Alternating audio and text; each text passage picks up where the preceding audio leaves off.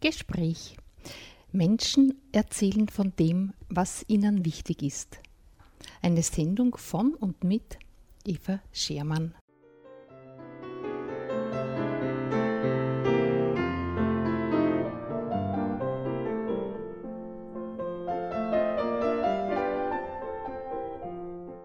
Zur heutigen Sendung begrüße ich bei uns im Studio recht herzlich Magister Josef Eidenberger. Christi Peppi. Christi Eva. Servus. Wieder einmal und diesmal mit einem Thema, das ja alle bewegt. Na, das letzte Mal, als wir uns getroffen haben, ist auch um Corona gegangen. Aber du, am das, Anfang. Ja, am Anfang. Am Anfang ja. Und jetzt schaust du ein bisschen genauer und näher hin. Du hast gemeint, man kann in dieser Situation nicht die Leute vergessen oder hinschauen muss man, die irgendwie so Impfgegner genannt werden oder eine gewisse Sicht auf die Dinge haben. Also für mich ist es so, dass ich in der letzten Zeit diese Situation mit Corona in einem gewissen Grad genossen habe. Das ist eigentlich eine ganz eigentümlich. Ja. Ich habe nämlich mich so gewöhnt an diese Ruhe, die zum Teil da ist, dadurch, dass ich mich emotional nicht so affizieren lasse von diesen ganzen Erregungsmustern, die über die Medien transportiert werden, sondern ich habe versucht, mehr oder minder von oben auf das Gesamte mal drauf zu schauen sofern das einem überhaupt möglich ist.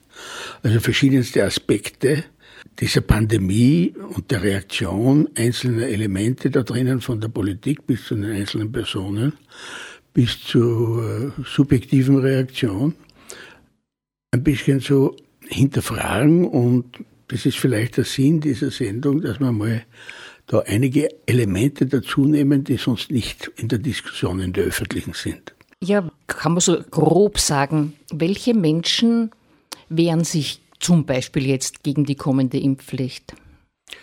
Ja, wir könnten ja vielleicht umgekehrt anfangen. Wer war bereit und wie ist, da, wie ist die Abwicklung gewesen? Nämlich am Anfang. Am Anfang war es dieses große Erschrecken mit dem ersten Lockdown. Das war ja irrational, was sich da schon abgespielt hat. Die Leute sind ja nicht einmal mehr mit dem Auto gefahren.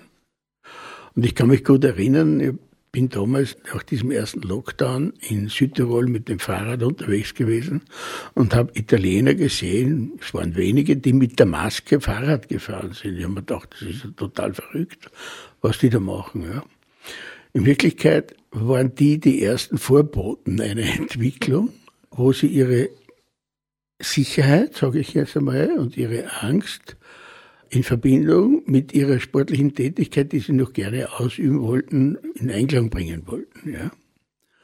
Also heute lache ich nicht mehr drüber, über die Leute. Die Entwicklung hat mir gezeigt, dass also bei vielen Menschen eine Angst entstanden ist und dass ja ein Ergebnis dieser Pandemie leider Gottes auch bei vielen Menschen große Einsamkeit, Streit in den Familien, und Sachen passiert sind, die also auch sehr wohl etwas mit Gesundheit zu tun haben, nämlich psychische Gesundheit, auf die man ein bisschen zu wenig geachtet hat. Das ist schon meine Meinung.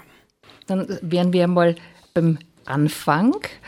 Denn am Anfang war ja, ein bisschen später eigentlich, die Hoffnung, eine Impfung wird das alles beheben und wieder Normalsituation herstellen. Das muss man jetzt schon ein bisschen relativieren. Das ist ganz einfach, das erleben wir. Das Ganze ist ja, wir erleben es. Wir haben ja in dieser Situation auf keine Erfahrungen zurückzugreifen. Ich glaube, dass wir einen Unterschied haben in den einzelnen, von den Generationen her. Also die Generation meines Alters, also ich bin über 70, also ich zum ersten einmal noch die Erinnerung an die Freude und dass dann endlich eine Impfung da gewesen ist gegen Scharlach, gegen Diphtherie, gegen Kinderlähmung. Ich kann mich erinnern, in meinem Familienkreis hat es Fälle von Kinderlähmung gegeben. Also da hat die Impfung eine riesige Befreiung von Angst und Schicksalen herbeigeführt. Die zweite Ebene für mich ist die, dass meine Generation eigentlich so die erste war, die, wo, wo man wirklich reisen konnte Und da war der Impfpass mindestens so wichtig wie der andere Pass. Also für haben wir es mit Impfungen quasi, das war normal, da hat der Arm noch geblutet, bis ins Flugzeug reingestiegen. Und äh, daher ist eine Impfung für uns nicht so bedrohlich, also für mich und die ältere Generation. Das, daher ist auch dort sozusagen die Durchimpfungsrate bis auf wenigen Ausnahmen wahrscheinlich oder die Impfung grundsätzlich von vornherein akzeptiert worden, auch wenn es ein neuartiger Impfstoff war, aber es kümmert sich nicht jeder um diesen Bereich von Wissenschaft. Kann er auch gar nicht. Er muss da ein gewisses Vertrauen haben. Und jetzt ist eben dann das Vertrauen zu hinterfragen, dass die Leute haben in diese naja, Entwicklung. Diese Angst könnte sich ja beheben lassen, wenn man sich ausreichend informiert. Das ist ganz schwierig, weil was ist jetzt eine ausreichende Information, worauf, ja, vertraue, los, wo, ja. worauf vertraue ich da? Mhm. Und das ist ja auch sehr lustig gewesen, wenn wir uns denken, endlich gibt es eine Impfung. Ja? Und wenn sich dann ein Bürgermeister anstellt, weil es ja noch, weil irgendwer nicht gekommen ist und die Charge sonst weggeworfen hätte werden müssen. Und er ließ sich dann impfen, dann wurde medial, hin, medial hingerichtet. Ja. Und ich habe mir damals schon gedacht, bitte, der Mann hat mit den Bürgern zu tun, wieso soll sich ein Bürgermeister nicht impfen lassen, der hat mit den Leuten zu tun und zu reden und sollte ihnen die Angst, wenn es geht, nehmen und nicht da jetzt am Pranger an den Pranger gestellt werden. Klassischen Situation des Mangels, wie die Leute reagieren und von den Medien auch entsprechend das transportiert wird. Jetzt haben wir Impfstoffe in Überfluss. Die Sache ist ein bisschen anders jetzt. Ja, jetzt kommt's. Was ist anders geworden? Ja gut, die Impfgegner mussten sich ja am Anfang, wo es noch nicht so viel Impfstoff gegeben hat, noch nicht formieren. Das kann man ja sagen. Ja. Es ist aber die grundsätzliche Frage jetzt, und das wäre mir wichtig, also mein Zugang zu dieser Sendung waren auch die Gespräche und Erfahrungen, die ich gemacht habe mit Bekannten, Freunden, die Impfgegner sind. Und da ist etwas sehr Interessantes und für mich schon zu reflektierendes dahinter. Denn wenn ich den Dialog aufrechterhalten will, dann muss ich mit denen ins Gespräch kommen. Muss bereit sein, ein Gespräch zu führen und muss also auch bereit sein, mir ihre Meinungen und Positionen zumindest einmal anzuhören. Ich muss nicht glauben, ich könnte sie überzeugen. Aber in so einem Gespräch muss man versuchen, die Leute irgendwo abzuholen aus, aus ihrer Sichtweise. Und da glaube ich schon, dass es bei diesen Impfgegnern äh, unterschiedliche Gruppen gibt. Und genau diese Situation, die da gegeben ist, von dieser Unterschiedlichkeit des Zugangs und ihrer Reaktionen, das ist ja zu wenig nur zu sagen, na, da lass dich nicht impfen, sondern zu welcher Gruppe gehört er dabei, ja? Wie geht er damit um? Ist er aggressiv, offensiv oder defensiv? Und da gibt es schon Unterschiede und auch Begründungen für diese Leute, die man einmal ernst nehmen sollte im gesamtgesellschaftlichen Kontext, was überhaupt passiert auf dieser Welt und in dieser Welt und wie sie die Welt sehen und interpretieren. Naja, was meinst du? Wer steckt hinter diesen sogenannten Impfweigerern oder Gegnern? Äh, das sind ja unterschiedliche Motive. Hast du da eine gewisse Regelmäßigkeit erkennen können? Naja, also ein Teil von denen, das sind die Leute, die, und jetzt schauen wir uns einmal die, gesamten, die gesamte gesellschaftliche Entwicklung an, nämlich von Wissenschaft ist ja nicht nur positiv, sondern bringt auch negative Ergebnisse. Und wenn wir jetzt den, den Gesundheitsmarkt hernehmen, den wir haben, wenn wir den Esoterikmarkt hernehmen, den wir haben, wenn wir den Biomarkt hernehmen, den wir haben, und wenn Leute sagen, ich ernähre mich also mit meinen Gartenfrüchten, die nicht gespritzt sind, ich versuche so wenig Chemie als möglich äh, zu mir zu nehmen, dann passt es eigentlich in eine Denkweise, die ja gewissermaßen wesentliche Proponenten der Aufklärung, nämlich zum Beispiel Rousseau, formuliert haben. Zurück zur Natur. Also, und wenn diese Leute sagen, trotz Argumentation, du pass auf, ich, du weißt nicht, ob du nicht einer, trotzdem einer der Gefährdeten bist, weil das hängt ab von Blutgruppen und Sachen, die, die nicht einmal die Mediziner alle bis jetzt kennen, ja. Aber da muss ich sagen, okay, er hat eine Einstellung, die trägt er durchs Leben und die hat er bis jetzt für ihn zufriedenstellend durchs Leben getragen, im Gegensatz zu einer Konsumwelt, die Nahrungsmittel vermittelt, die mit solchen Haltbarkeitsdaten ausgestattet sind, dass man ja jetzt, man kann ja sagen, sie müssen uns ja verbrennen, weil wir ja im Grab gar nicht mehr verrotten. das Ganze, ja. Also mit einem Wort gesagt, das sind Menschen, die einen gesunden Lebensstil haben und den fortführen wollen und glauben, dass sie aufgrund ihres Lebensstils genau nicht gefährdet sind. Nicht so gefährdet sind. Ja. Und wenn wir jetzt schauen, das wäre ja, könnte man sagen, okay, ob zwar dieser ja auch eventuell krank werden. Äh, da gibt es dann noch andere. Ja, es gibt, äh, es gibt andere natürlich, die dann offensiv werden, die sich natürlich dann entsprechend auch am Medienmarkt und dem, was da angeboten wird, permanent in ihrer Position selbst verstärken, so ist ja das Ganze, so sind ja diese Selbstverstärkungssysteme aufgebaut. Und auch weil der Mensch im Wesentlichen ja nicht einer ist, der die Schwierigkeit auf sich nimmt, seine Meinung zu ändern, weil er eine neue Erkenntnis gewinnt. Das wäre ja das Interessante, ja? oder wäre wichtig und dass jemand sagt dann öffentlich, ich bin gescheiter worden. Ja, schon welche. Ja, es gibt schon welche. Gestern in der Zeitung waren zwei, die gesagt haben, ich wundere mich, dass ich diesen Blödsinn geglaubt habe. Ja, also ja, ja, aber, auch die aber, outen sich jetzt, aber, muss man schon ehrlicherweise sagen. Aber die große Mehrheit ist das nicht, die eine diesbezügliche Fehlerkultur haben. Das ist nicht. Aber ich habe ein sehr interessantes Gespräch gehabt mit jemandem, der mich angeredet hat und gesagt hat, wie kannst du bei deinem Bildungsstand so dich überhaupt impfen lassen. Das war der Ausgangspunkt des Gesprächs. Und ich habe ihm meine Position erklärt. Ich bin einer der, ein Hochrisikopatient.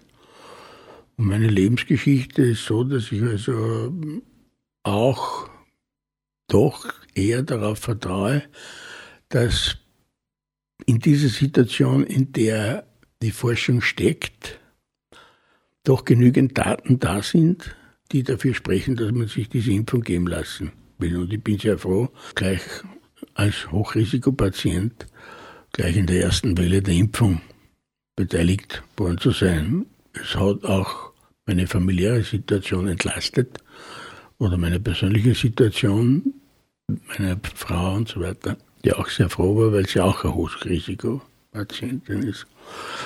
Und das ist halt meine Sichtweise gewesen zu dem damaligen Zeitpunkt und sie ist heute noch so. Was ich ihm zugestehen musste in seinem Zweifel, das war, dass ja laufend neue Erkenntnisschritte bekannt gegeben wurden, was die Wirkung der Impfung anlangt, dass also das große Versprechen, das die Politik abgegeben hat, wer geimpft ist, denn für den ist das Problem vorbei, dass das nicht gestimmt hat. Dass dieser Prozess nicht abgeschlossen ist und auch heute noch nicht abgeschlossen ist mit den Erkenntnissen, die und ich habe ihm damals auch erklärt, ich habe da Verständnis, wenn ein Zweifel da ist, dass also so schnell ein Impfstoff dann großflächig zur Verfügung gestellt wird. Nur in einem anderen Fall dauert es ja wahnsinnig lange, bis das genügend Daten vorhanden sind, weil ja die Probanden, die Medikamente, an denen Medikamente ausprobiert wird, die müssen sich ja freiwillig zur Verfügung stellen oder, wie es früher war, dass in der DDR Gefangene halt äh, für Westgeld zwangsbeglückt ja, wurden und so weiter. Ja. Und in, die, in unserem Fall hat ja zum Beispiel Israel hat große Chargen sofort bekommen mhm. mit der Zusage, dass sie ihre Forschungsdaten dazu auch gleich wieder rückmelden. Was sagst du einem Zeitgenossen, der sagt, ja, das Virus gibt es ja gar nicht. Ja, da kann ich ihm nichts mehr sagen dazu, mhm. weil äh, er der Einzige ist oder einer der wenigen ist, der offensichtlich keinem kollektiven Wahn verfallen ist. Und äh, es gibt zwar einen kollektiven Wahn, aber dann hat es wirklich am Bildungssektor noch viel nachzuholen. Naja, da sind wir jetzt beim Bildungssektor. Woher nehmen die Leute ihre Weisheiten oder ihre Erkenntnisse oder das, wonach sie sich richten? Na gut, die Frage nach der Erkenntnis ist ja auch eine Grundfrage in der Philosophie. Mhm. Erkenntnisse beruhen zum Teil auf Erfahrungen und zum Teil sind Erkenntnisse ja letztlich Ergebnisse von ähm, zuerst geborgtem Wissen, das dann also quasi übernommen wird, weil es sich bewährt. Mhm. Ja. Trotz allem ist es aber so, dass unsere Gehirnstruktur so gebaut ist, dass wir im Wesentlichen die Konstrukteure unserer Wirklichkeit sind. In diese Konstruktion fließen ja ein sowohl Erfahrung, Interpretationen, aber auch Ängste, Einstellungen, Werte und so weiter. Und wir können ja nicht garantieren, um ein Beispiel zu bringen, dass so wie du die Farbe rot siehst, ich sie genauso sehe. Braucht man gar nicht weiter reden, das, ja, ja, das wird man so. nie feststellen können. Okay. Und deshalb haben wir ein zweites Element dabei, dass also dieses, der Mensch ja ein Zoon Politikon ist, also ein Gemeinschaftswesen. Und damit können wir ja hier sehen, dass viele dieser Leute, ich, rech, ich rede jetzt nicht von denen, die, von denen ich am Anfang gesprochen habe, die ruhigen, die nicht auf die Straße gehen. Die zweite Gruppe, die vereinigt sich. Ja, die sucht Mitstreiter, gleichermaßen Überzeugte, um ihre eigene Position quasi abzusichern und sie dann als, ich würde jetzt sagen, unter dem Deckmantel von Wahrheit zu sein. Ja. Mhm. Und da war eben ein, in dieser Gesprächssituation mit dem einen so ein Schlüsselsatz ist da gefallen. Das war sehr interessant in diesem kurzen Diskurs dass er dann gesagt hat, was ist denn die Wahrheit? Ich habe das fast als einen flehentlichen, flehentlichen Ausruf gesehen, was ist denn die Wahrheit? Und ich habe dann zu ihm gesagt, ich habe den Eindruck, dass das, was du jetzt unter Wahrheit einforderst, in Wirklichkeit Sicherheit ist. Und ich habe ihm dann gesagt, um ihn wieder abzuholen, wir haben jetzt ein Problem, habe ich gesagt, denn von den Politikern, da wissen wir, dass sie nicht die Wahrheit sagen. Da gehört es ja eigentlich zu Job Description, lügen zu können und so weiter. Also die Politiker nehmen wir jetzt, da sind wir uns einig, die nehmen wir raus. Ja. Was die Wissenschaft anlangt, die verkündet keine Wahrheit. Die Wissenschaft verkündet vorläufige Ergebnisse die dann, wenn es entsprechende neue Erkenntnisse gibt, auch verworfen werden müssen. Man baut Hypothesen, man macht, äh, hat Theorien, man muss sie wieder verwerfen, der Erkenntnisfortschritt geht weiter und die verkünden keine Wahrheit. Damit sind wir aber jetzt bei einem Punkt, ich habe da mit ihm noch diskutiert und sage, ich, wir haben jetzt grundsätzlich, sage ich jetzt mal relativ einfach verständlich, zwei Wahrheitspositionen. Das eine ist, dass eine Aussage mit den Tatsachen übereinstimmt. Nun gibt es ein relativ einfaches Beispiel dafür. Ich habe gesagt, wenn du mit dem Auto gegen die Wand fährst, dann siehst du die Tatsache, dass das Auto kaputt ist. Und wenn wir das dann bestreiten, dann haben wir wirklich ein Problem in der Weltwahrnehmung. Ja. ja? Also, dass die Aussage mit den Tatsachen übereinstimmt.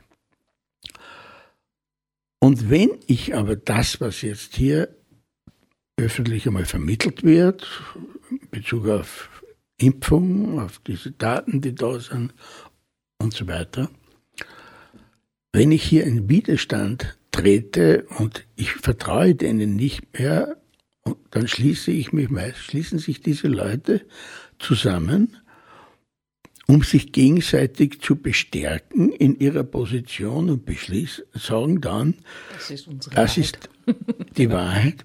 Das kann man dann als Konsenstheorie von Wahrheit bezeichnen. Ja?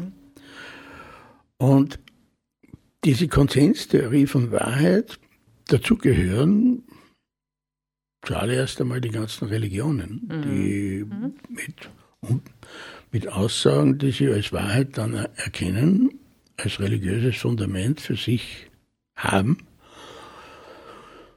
Und es ist auch interessant, dass eben, ich habe gerade gestern, glaube ich, im TV ein paar Bilder gesehen von einer Demo in Wien, wo dann Jesus liebt dich und, äh, und so weiter und so weiter. Also dann kommen, jetzt kommen diese religiösen Sektengruppen.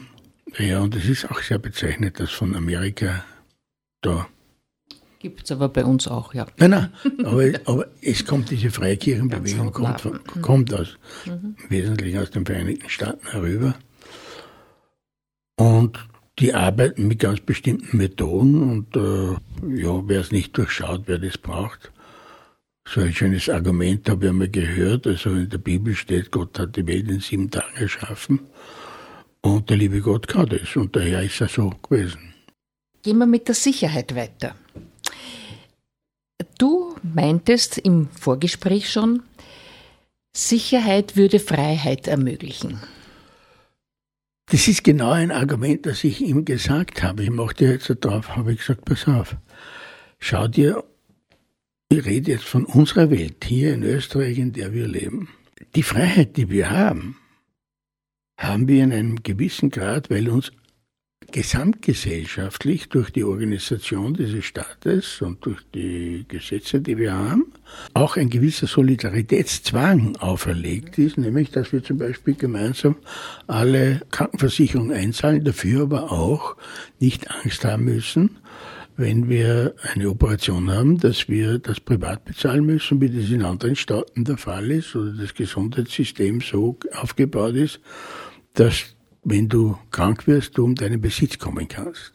Also unsere Freiheit, die wir haben, beruht auf einem gewissen staatlich verordneten Zwang, einen Beitrag zu leisten, der dir dann im Notfall aber wieder zugutekommt. Wenn wir jetzt zurückschauen in die Aufklärung, und damit sind wir ja eigentlich sozusagen mit der Fragestellung konfrontiert, ob wir nicht am Ende der Aufklärung langsam sind, dann müssen wir grundsätzlich einmal sagen, dass Aufklärung hat immer die Aufklärung, hat die Aufgabe gehabt, den Menschen die Angst zu nehmen. Selbst der Mythos war schon aufklärerisch griechische Philosophie, die griechische Naturphilosophie war aufklärerisch, als sie den Menschen sozusagen aus dem Mythos befreit hat und die Natur auf einmal anders interpretiert hat. Auf die, bezogen jetzt halt auf die Frage, woraus besteht die Welt, was sind denn, ist denn der Urstoff und so weiter und so weiter. Und so ging das eben dann weiter. Und die europäische Phase der Aufklärung war primär einmal getragen von der Infragestellung, ob die katholische Kirche den Anspruch erheben kann, über die Natur auch absolut wahre Aussagen treffen zu können. Das war ja die große Streitfrage, die da gewesen ist zwischen äh, Galileo Galilei und der katholischen Kirche und wo Galileo Galilei sich sprachlich ja insofern gut ausgedrückt hat, dass er gesagt hat, wie sich die Himmel bewegen das bestimmen wir. Wie wir uns in den Himmel bewegen, das bestimmt ihr. Also das Wort Himmel in seiner Zweideutigkeit, je nachdem, wie ich verstehe. Und wir müssen hier gerade diesen Zeitraum hernehmen als den Beginn, wo quasi die Welt zu einer wird, die vermessen wird. Messen, was messbar ist und messbar machen, was nicht messbar ist. Das ist so, das, damit ist der Beginn von klassischer, sage ich jetzt, klassischer Wissenschaft da. Galileo sagt Mathematisieren, Experiment. Und dann kommt nur der Francis Bacon, der quasi die Methodik der Induktion noch gebracht hat und gesagt hat, wir, und im Prinzip dann, wir zerteilen die Welt in kleine Einheiten und wir spezialisieren uns dann darauf.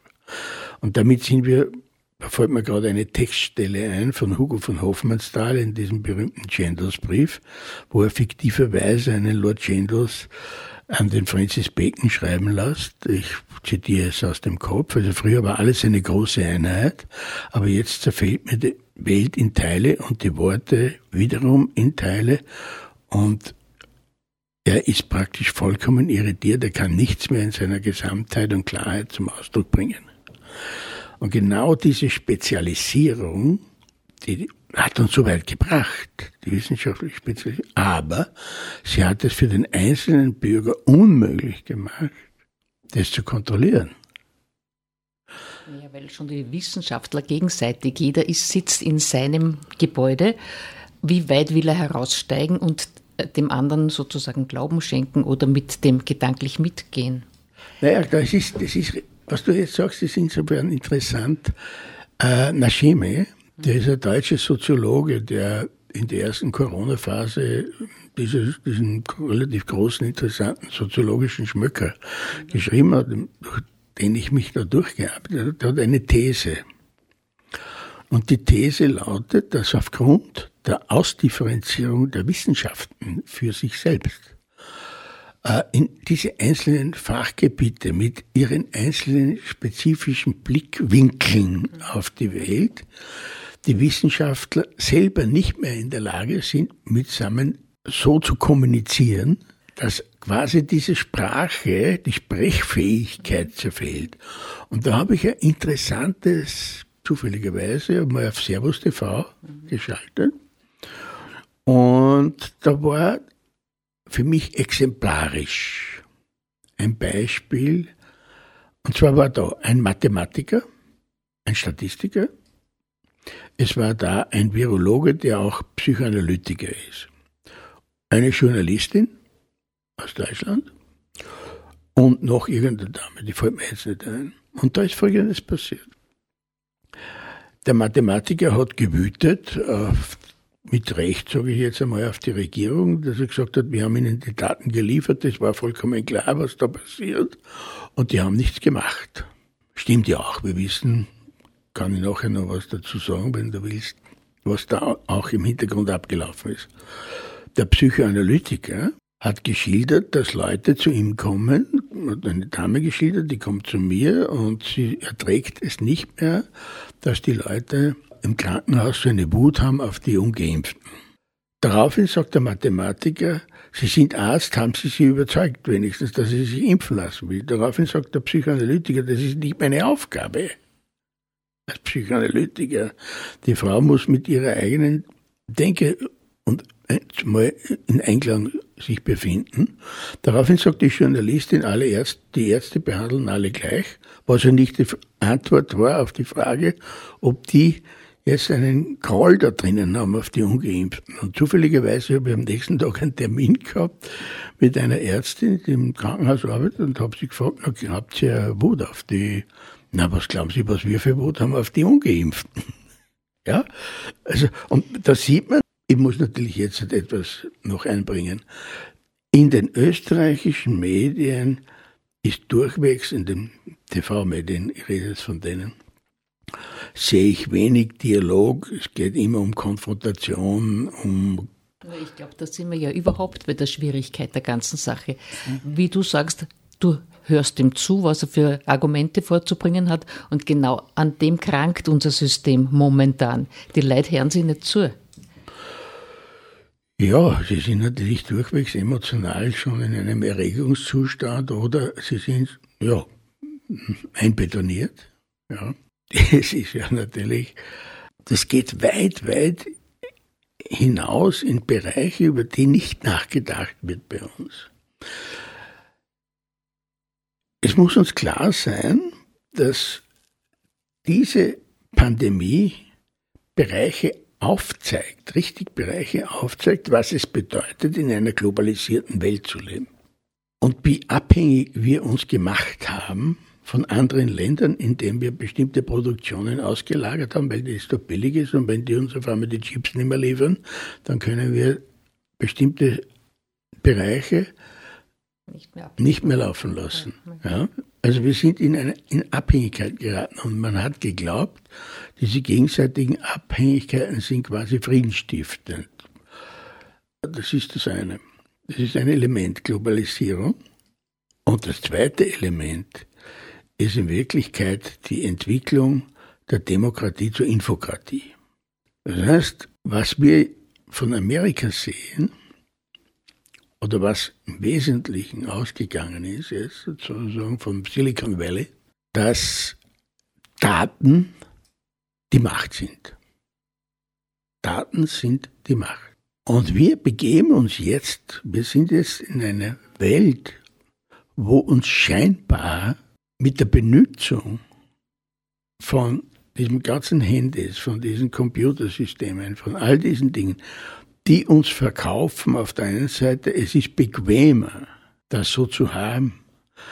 Dieser Verkauf von Entlastung, auch von Arbeit geht so weit, dass man uns verspricht, wir brauchen in Zukunft das Auto gar nicht mehr lenken. Äh, wir rufen an, das Auto kommt von selbst. In Wirklichkeit sind wir nur mehr blinde Passagiere in irgendeinem so einem System drin und sind gleichzeitig aber können wir das alles nicht mehr reparieren. Wir sind ausgeliefert. Der Hintergrund hinter dieser technologischen Entwicklung ist nicht die Befreiung des Menschen aus seiner selbstverschuldeten Unmündigkeit, sondern der Hintergrund ist ein Verspüren. Ich bin in Permanenz abhängig von jemand anderen. Ich komme noch aus der Mangelwirtschaftsgeneration des, der Nachkriegsgesellschaft. Für uns ist etwas reparieren zu können, hat was mit Freiheit zu tun. Wenn ich das nicht mehr kann, fühle ich mich unfrei. Und diese Welt, die jetzt da ist, diese neue Welt, die da ist, das ist eine Austauschgesellschaft. Das ist keine Reparaturgesellschaft.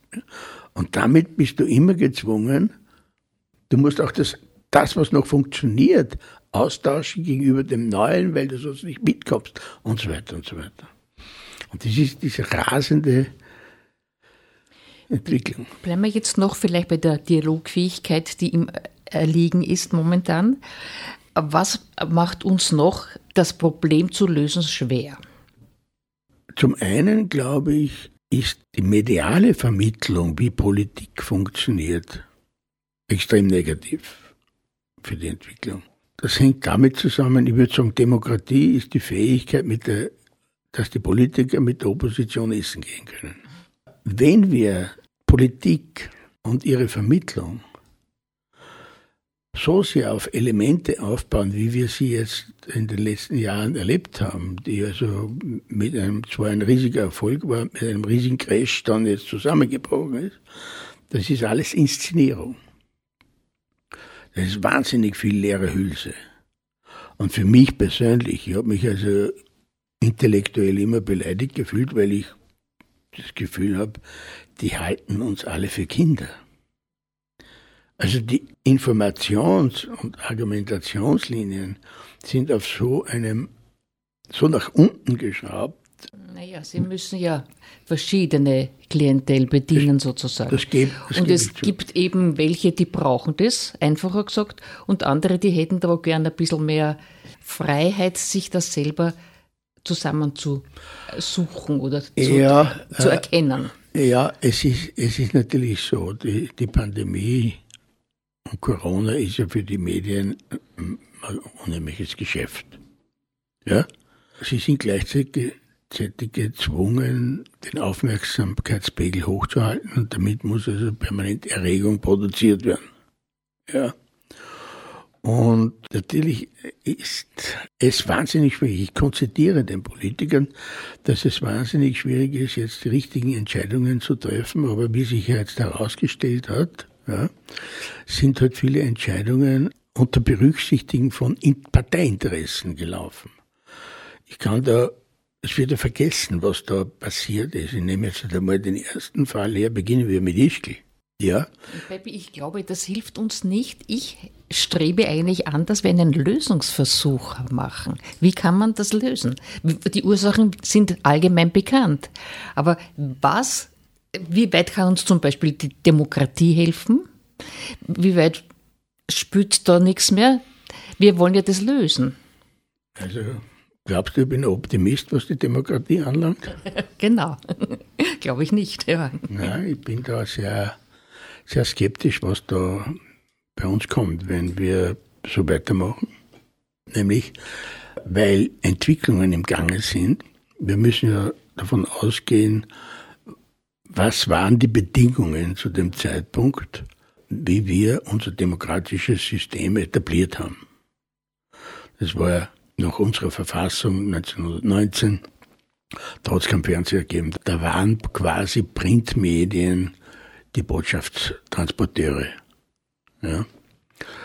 Und jetzt ist es so, dass wir, ich beantworte jetzt die Frage noch nicht, die, sondern dass wir in einer Situation sind, dass wir laufend mit der Benutzung der Jöcard, mit der, die, die ich nicht benutze, indem ich zum Bankautomaten gehe und nicht mehr auf die Bank oder indem ich meine Bankgeschäfte über den Computer laufen lasse, ja, was ich nicht tue, gebe ich immer Daten über mich preis.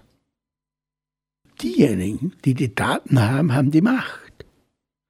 Und jetzt haben wir die Situation, dass dieser Kapitalismus, in dem wir leben, und es ist der Kapitalismus, da gibt es einen wunderschönen Satz von, von Schumpeter, die zerstörerische Kraft des Kapitalismus und ist gleichzeitig die schöpferische Kraft des Kapitalismus. Er nennt das die schöpferische Zerstörung.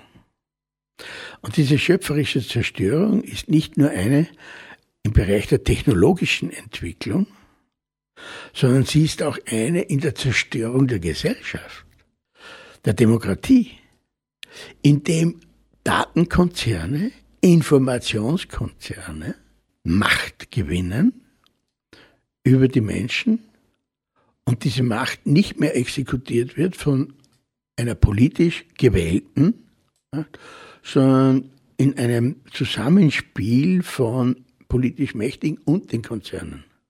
Und das sehen wir ganz genau in Amerika und wir sehen das auch in Diktaturen.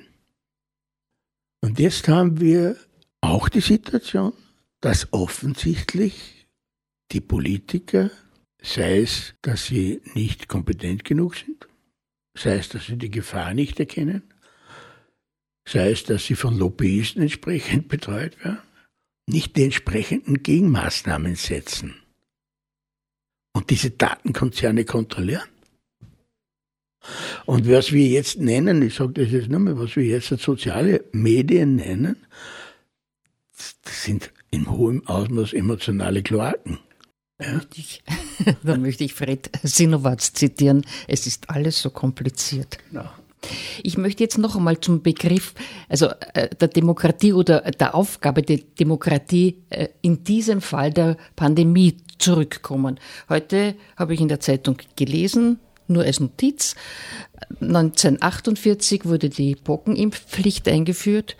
Wer sich nicht daran hält, 1000 Schilling Strafe oder zwei Wochen eingesperrt. Und 81 konnte sie wieder abgeschafft werden, weil Pocken in unserer Gegend erloschen war. Jetzt stell dir vor, auch das ist Demokratie gewesen. Wenn wir zurückschauen in die Aufklärung, dann können wir auf einen Mann nicht verzichten, nämlich auf Kant. Mhm. Und für Kant war es so, dass also die Freiheit des Einzelnen sozusagen mit der Freiheit des anderen kollidieren kann. Dort ist die Grenze. Wir haben in Freistadt ein Mahnmal, wo die Kantsche Ethik quasi in einem Satz von Popper zusammengefasst oben steht, versuche frei zu sein und achte und beschütze die Freiheit des anderen. Und er sagt also Kant, nur eine bürgerliche Gesellschaft, das heißt, in der die Bürger partizipieren den Regeln, die sie sich dann quasi über die Institutionen geben, ist eine Gesellschaft, die den Menschen sowohl die Sicherheit als auch die Freiheit geben kann. Kant hat gesagt, Aufklärung ist der Ausgang des Menschen aus seiner selbstverschuldeten Unmündigkeit. Unmündigkeit ist das Unvermögen, sich seines Verstandes ohne Leitung eines anderes zu bedienen. Selbstverschuldet ist diese Unmündigkeit, wenn die Ursache derselben nicht am Mangel des Verstandes, sondern der Entschließung und des Mutes liegt, sich seiner ohne Leitung eines anderen zu bedienen. Sapere aude. Habe den Mut, dich deines eigenen Verstandes zu bedienen. Das ist der Ausspruch. Das ist ein sehr wichtiger Zusatz, das ja. mit dem Selbstverschuldet. Selbstverschuldet. Also wenn ich das ist natürlich eine riesige Anforderung, die da ist in einer Welt, die wesentlich komplexer geworden ist als diejenige, in der sie Kant gelebt hat. Daher ist es wahnsinnig schwierig, zugeben, und man muss ja sogar sehr viel Zeit verwenden, dass man sich also äh, in unterschiedlichen Foren vielleicht ein bisschen interessiert äh, und liest. Und dann sind wir schon in einer Situation, sage ich auch ganz offen, welche Medien verwenden wir? Welche Medien verwenden wir für uns zur Information? Und wenn ich darüber nachdenke, wie viele Leute auf niederstem Einkommensniveau sich keine Zeitung kaufen können, sondern die Billigblätter nehmen, die ihrerseits wiederum, wie man ja gesehen hat, durch die Inseratenvergabe in entsprechender Weise politisch subtil gelenkt werden und ihre Aufgabe nicht mehr erfüllen können, weil sie eines nicht mehr machen, nämlich investigativen Journalismus, die die Bedingung war. Es war ja die Bedingung in unserer Verfassung bei Kelsen, dass unabhängige Medien die Politik kontrollieren. Und die Politik alles tut, diese Unabhängigkeit zu unterlaufen. Das muss man ja klar sehen. Das heißt, es müsste den Österreichern bitte klar sein, und das muss man, es ist sozusagen die Notwendigkeit. Und darüber muss man auch mit Leuten reden und sagen, wir brauchen hier eine neue Kultur, weil sonst funktioniert das Ganze nicht mehr. Peppi, ich glaube, das wird noch eine zweite Sendung werden. äh, jetzt ist unsere Zeit leider aus. Ich danke dir, äh, dass du dich in dieser Art mit der Pandemie auseinandersetzt und uns die, die Zusammenhänge versuchst aufzuzeigen und ein bisschen an die Wurzeln zu gehen. Herzlichen Dank. Radix, radikal.